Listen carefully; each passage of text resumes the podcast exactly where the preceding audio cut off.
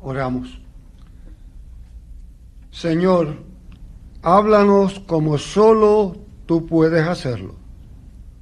Condúcenos con la unción y dirección de tu Espíritu, de manera tal que tu palabra se haga eficaz en nuestras vidas.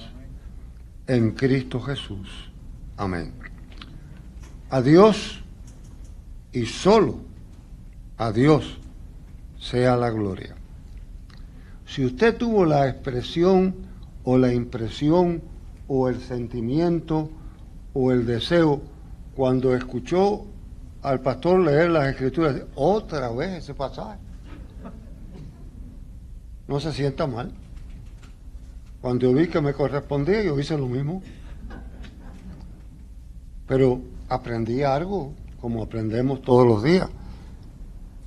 Cada vez que vamos a las escrituras, encontramos algo nuevo.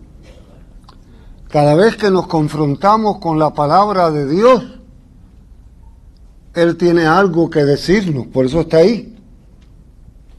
Nunca envejece, nunca pasa de moda. Y de hecho, es bueno reconocer que ese capítulo 15 del Evangelio según San Lucas es conocido como el Evangelio en el Evangelio. Y conocido en algunos círculos como la historia corta mejor contada en toda la historia. ¿Qué les parece? Que ese pedazo maravilloso de escritura, aún en el mundo de la literatura, se considera una pieza maravillosa. Y sin duda que lo es. Nos encontramos los tres primeros versos que el pastor leyó hace un momento, que por alguna razón por la cual tú y yo debemos saber los pecadores, los publicanos, los despreciados, a los que la gente de la religión de aquellos tiempos le llamaban la gente de la tierra, que no tenían derecho a nada, no tenían derecho a préstamo, no tenían derecho a ser testigos, no tenían derecho a casarse con muchachas de familias de la fe, nada. Eran gente de la tierra. Esa gente por alguna razón, la razón que sabemos, al escuchar a Jesús se sintieron atraídos y escucharon su voz y se agruparon a oírlo.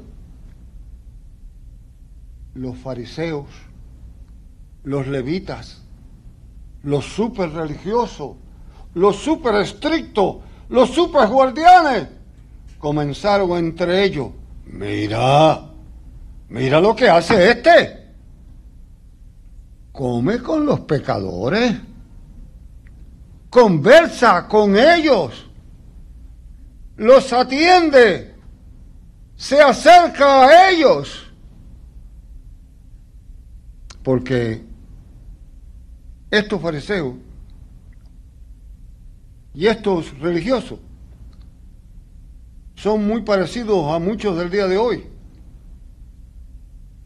Muchos púlpitos que parece al usted escucharlo que sienten más gozo por un alma que vaya al infierno que por un alma que vaya al reino de los cielos, contrario a lo que enseña la palabra. No obstante, allí está el ejemplo uno que yo quería mencionar. El ejemplo está allí. Hay un modelo. Y yo me temo que mucha gente lo sigue en el mundo religioso. Hay un modelo allí establecido. Hay un modelo perfecto que aparece. Jesús responde y contesta acentuando el próximo modelo. Fíjense que no entra en un argumento, no entra en una discusión, sino cuenta tres parábolas. Nos corresponde en el día de hoy mirar la tercera. No obstante, nos lleva de la una a la dos y la tres. La de la oveja perdida, esta se perdió, esa se desvió, pero ocurrió gozo cuando la encontraron. La segunda, el drama fue ocultado o fue puesto en otro lugar, pero estaba fuera del lugar. Y ocurrió gozo cuando fue encontrado. Y la tercera, el hijo se apartó. Cuando fue encontrado de nuevo, ocurrió gozo maravilloso. Todos nosotros, no importa la edad que tengamos o los años que tengamos en la iglesia, necesitamos aprender de día en día. Yo lo necesito, lo requiero, lo busco. Y cada cuaresma yo he tenido la práctica en mi vida de buscar qué debo cambiar, qué debo mirar. Y obviamente en los últimos años tengo que apurarme porque no me queda mucho para los cambios. Así que hay que mirarlos de cerca. Y este año, mirando el plan de predicación de nuestra congregación, yo he mirado dónde está el modelo para observar en cada una de estas predicaciones. ¿Dónde está el modelo en cada uno de ellos? Y maravillosamente, si usted sigue la forma, usted ve el énfasis el martes de nuevo en, en lo que tenemos. Y aquí nos encontramos en lo que yo veo como el modelo a seguir, el de los fariseos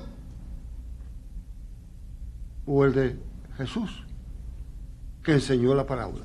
Vemos que un hacendado tenía dos hijos, algo típico.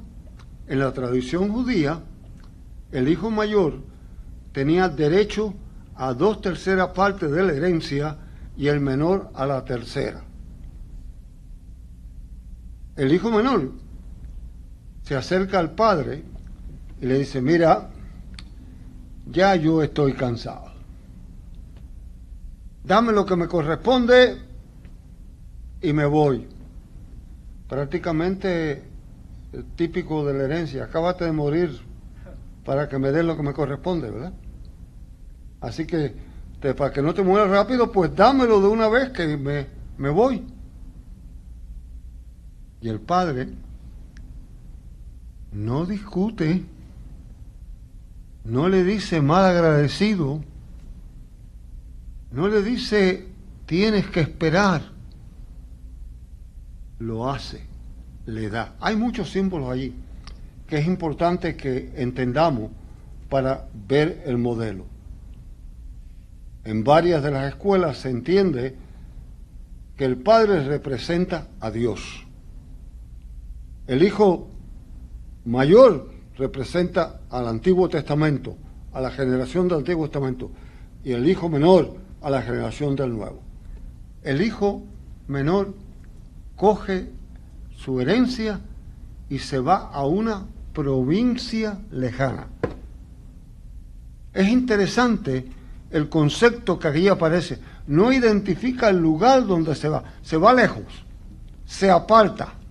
Y en ella malgasta todo lo que tiene.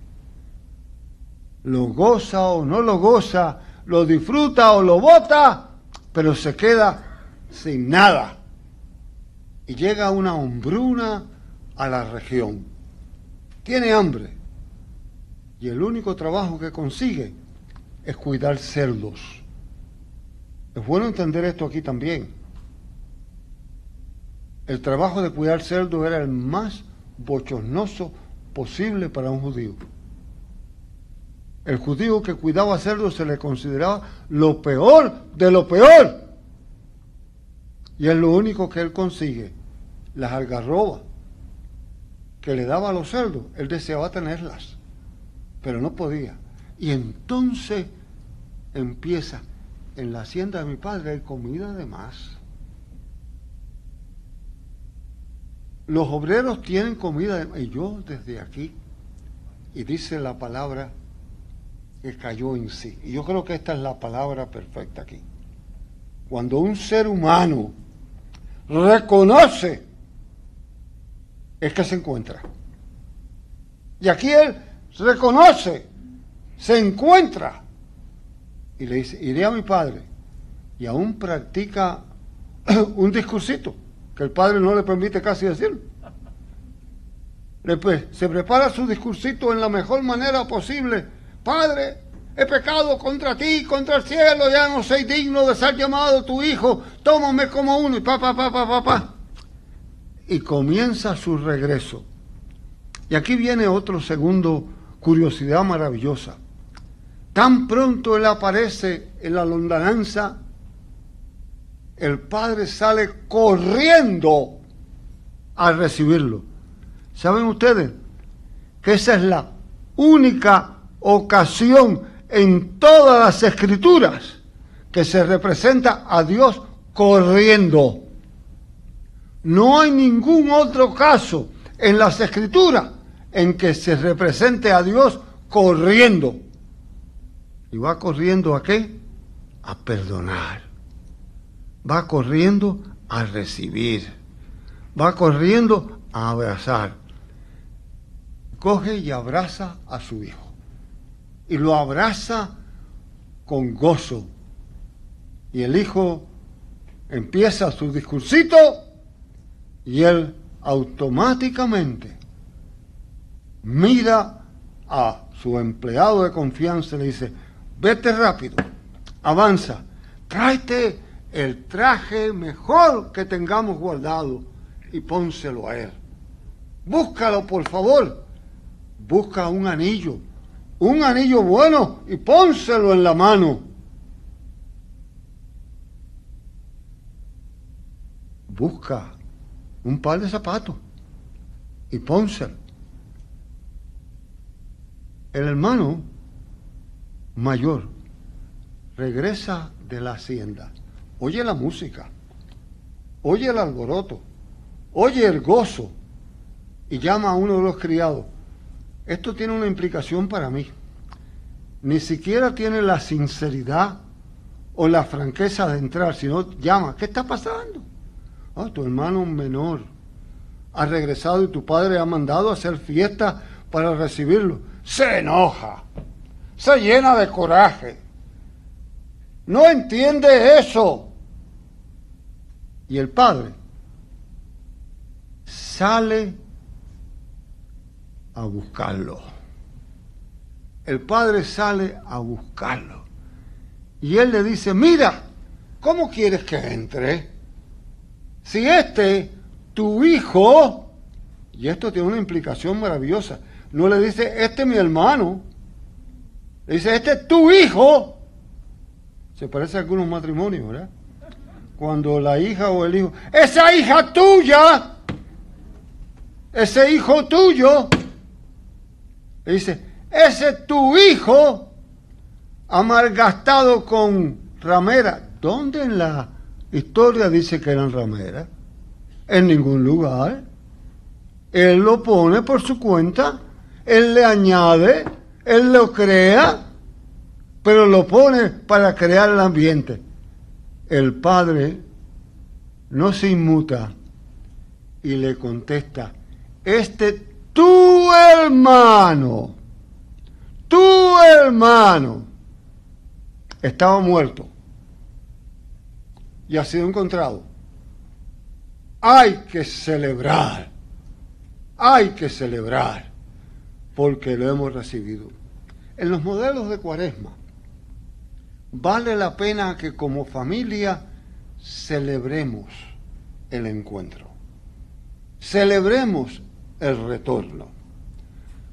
Todos ustedes que han, yo he tenido el privilegio de poder compartir tanto tiempo juntos, saben mi admiración y hasta cierto punto mi devoción en la historia de Abraham Lincoln.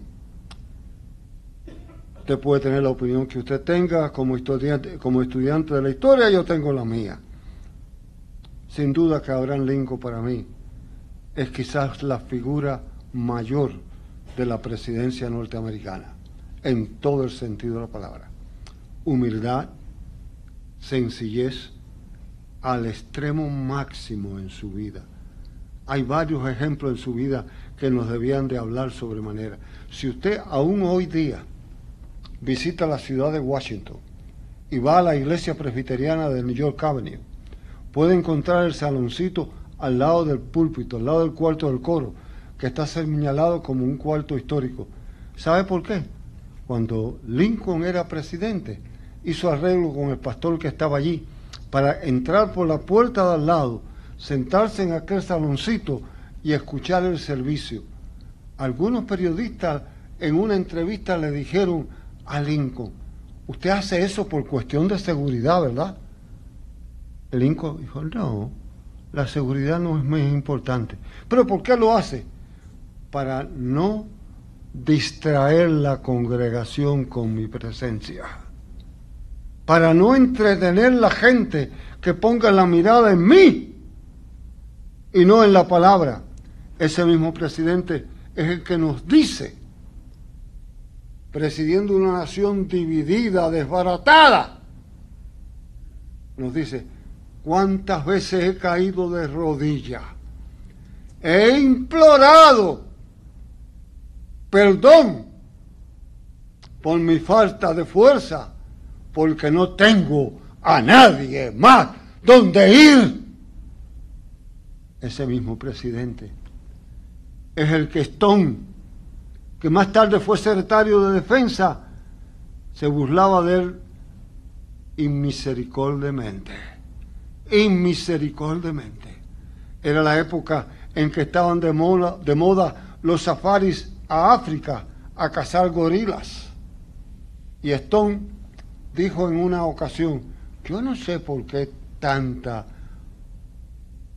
cosa con ir a África a cazar gorilas todo lo que tienen que hacer es ir a Pennsylvania Avenue, a la Casa Blanca. Allí hay uno. La apariencia física de Lincoln no era la más atractiva y Stone sencillamente se burlaba inmisericordiamente él. Pasado un tiempo, fue necesario para tratar de mantener unida a la nación nombrar un secretario de defensa. Lincoln nombró a Stone los miembros de su partido le cayeron encima a Lincoln. ¿Cómo te atreves? Se ha burlado de ti. Lincoln lo aceptó y les dijo, creo que es el más cualificado, suficiente. Pero la historia no termina ahí. La trágica y dolorosa noche en que Lincoln fue asesinado en el teatro Cuatro filas detrás estaba sentada Stone con su familia.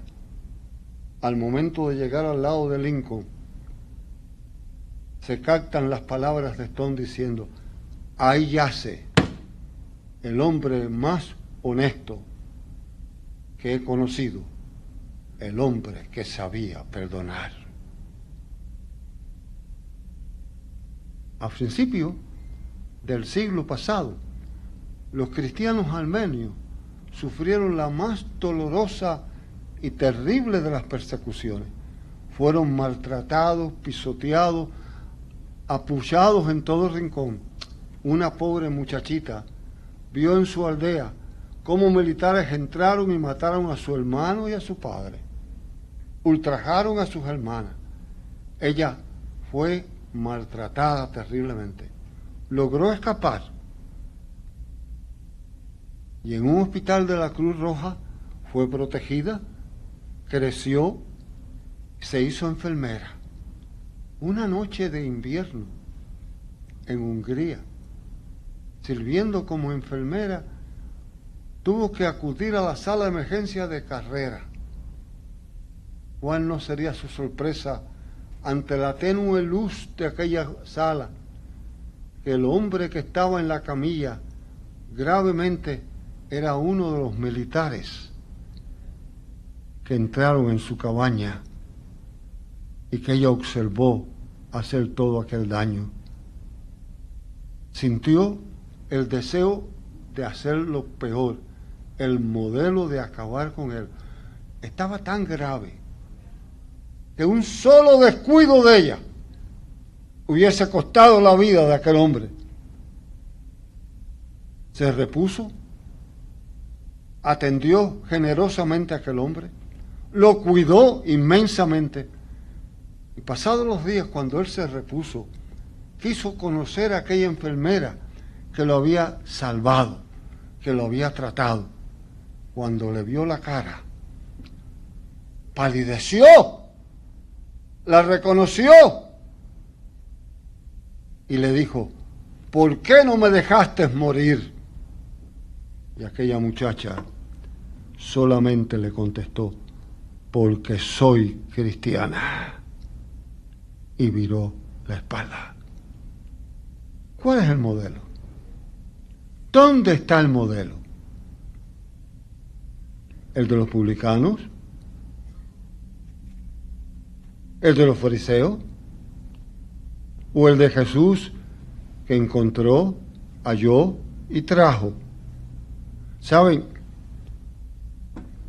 El modelo que yo he querido reafirmar es el, todos hemos sido ofendidos en una manera u otra. Todos somos ofendidos de día en día. Y sabe que el mantener el rencor y el malestar lo que nos hace es daño. El perdonar, el seguir el modelo maravilloso de Jesús, el tener el perdón plenamente, nos libera de una manera maravillosa. Traía a mi mente en mi primera congregación, en mi primer presbiterio donde fui ordenado, tenían unas costumbres muy interesantes que me han ayudado a través de toda mi trayectoria. Una de ellas era lo que ellos tenían el semana, la semana de misiones, que era la segunda semana de octubre, nunca se olvidará. En esa segunda semana de octubre, las 67 congregaciones que formamos aquel presbiterio en aquel tiempo, cambiábamos púlpito. Ningún pastor, ningún asociado estaba en su congregación. Eran asignados por el comité de ministerio a las distintas congregaciones para explicar el, proyecto de misión del presbiterio. A mí, en mi segundo año de ordenación, jovencito, me correspondió ir a una iglesia en la ciudad de Atlantic City, Yetro Presbiteria, la iglesia presbiteriana Yetro, una iglesia negra, uno de los grandes pecados de la iglesia norteamericana, de tener separado por raza, una iglesia negra. Allí fui. No tenían pastor. Yo conocía muy bien al secretario del consistorio porque compartíamos en los presbiterios y era muy generoso conmigo, muy cariñoso. Dirigió el culto, estuvimos muy bien. El culto fue a mi gusto impecable. Los gospel cantados me llenaron el alma. La expresión, las expresiones maravillosas. Yo disfruté tremendamente. Me correspondió pronunciar la bendición. No había yo terminado el amén de la bendición cuando los instrumentos empezaron a sonar y aquella congregación empezó a cantar con más fuerza que nunca. Seremos felices el día que tengamos zapatos. Seremos felices el día que tengamos zapatos. Seremos felices el día que tengamos zapatos. Y la cara mía empezó a cambiar. Los que me conocen a mí, yo no tengo la virtud de ocultar lo que siento. Me fui poniendo colorado y perdiendo la paciencia. Fuimos a la oficina y cambiándome la toga, aquel anciano, muy pastoralmente, me dijo, Juan, ¿qué te pareció el servicio? Digo, muy bueno, pero ¿qué tiene que ver esto de los zapatos con un culto de adoración a Dios? ¿Qué tiene que ver? Y él me dijo, ¿tú has tenido esclavos en tu familia? Digo, no que yo sepa. Dice, en esta congregación hay bisnietos que sí lo tuvieron, que fueron esclavos. Y tú sabes algo, tú sabes, y me citó la parábola que acabamos de tomar. Dice, ¿sabe que en una hacienda un esclavo podía tener un traje de lujo, si era de confianza. Podía, no tenía que usar los ropajes que usaban los que estaban en las barracas. Podía usar una ropa y era especial. Se le podía tener un anillo que le daba autoridad sobre un grupo de personas, pero tenía que estar descalzo. Solamente los hijos de la casa podían usar zapatos. Y nosotros somos felices cuando hemos sido recibidos como hijos de rey. ¿Qué modelo tú vas a seguir? ¿El de criticar los pecadores? ¿El de unirte con los publicanos? en el de odiar o en el maravilloso ejemplo, sobre todos los ejemplos, modelo a seguir de nuestro Señor Jesucristo, porque hay más gozo en el reino de los cielos por un pecador que se arrepiente. esta cuaresma nos permita de una manera real, de una manera verdadera, saber que tenemos zapatos, hemos sido perdonados.